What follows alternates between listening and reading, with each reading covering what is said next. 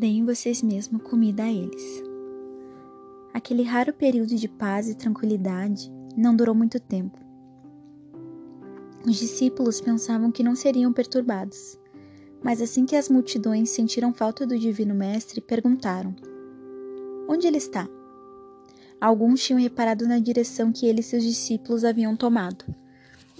Muitos foram por terra, outros em seus barcos, para encontrá-los. Já se aproximava da Páscoa, e os que peregrinavam a Jerusalém foram se juntando para ver Jesus. Até que havia cinco mil homens reunidos, sem contar mulheres e crianças. Da encosta da colina, Jesus olhou para a multidão e teve compaixão deles, porque eram como ovelhas sem pastor. Deixando o seu, o seu refúgio, ele encontrou um lugar conveniente onde podia atendê-los. O, o povo escutava as palavras de misericórdia do Filho de Deus, palavras que eram como um bálsamo ao coração. A cura vinda de sua divina mão trouxe vida ao moribundo e alívio e saúde aos que sofriam de doenças. Naquele dia foi como se o céu estivesse na terra, e os discípulos nem se deram conta de que já fazia muitas horas que o povo não comia. Finalmente, o sol já se escondia no oeste. O povo, no entanto, permaneceu por ali. Jesus tinha trabalhado o dia inteiro sem comer nem descansar, mas não conseguia se afastar da multidão que se aglomerava em torno dele. Finalmente, os discípulos insistiram que Jesus, por amor ao próprio povo, o mandasse embora. Muitos, haviam, muitos não haviam comido desde as primeiras horas da manhã. Nas cidades e aldeias vizinhas era possível comprar comida. Mas Jesus disse: Deem-lhes vocês algo para comer. Virando para Felipe, perguntou: Onde compraremos pão para esse povo? Ele disse isso para testar a fé do discípulo. Filipe olhou para o mar de gente diante deles e respondeu que duzentos denários de pão não seriam nem de longe o suficiente para que cada um recebesse um pouco. Jesus quis então saber quanto havia de comida entre o povo. Aqui está um rapaz, disse André, com cinco pães de cevada e dois peixinhos. Mas o que é isto para tanta gente? Jesus pediu que, lhe, que eles lhe trouxessem aquele alimento e que os discípulos orientassem as pessoas para se sentarem sobre a grama em grupos de 50 e 100, para que todos pudessem testemunhar o que ele estava por fazer. Isso feito, Jesus tomou cinco pães e dois, peixe, dois peixes e, olhando para o céu, deu graças e partiu os pães. Em seguida, deu-os aos discípulos e estes à multidão. Todos comeram e ficaram satisfeitos e os discípulos recolheram doze cestos cheios de pedaços que sobraram. Aquele que mostrou para as pessoas o caminho da paz e da felicidade também mostrou que se preocupava em, satisfaz em satisfazer tanto as necessidades físicas delas quanto as necessidades espirituais. Cristo nunca realizou um milagre a não ser para suprir uma necessidade genuína e cada milagre tinha como objetivo levar as pessoas a árvore da vida.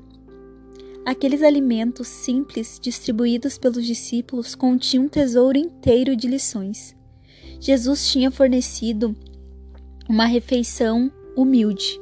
O peixe e o pão de centeio era a comida diária dos pescadores.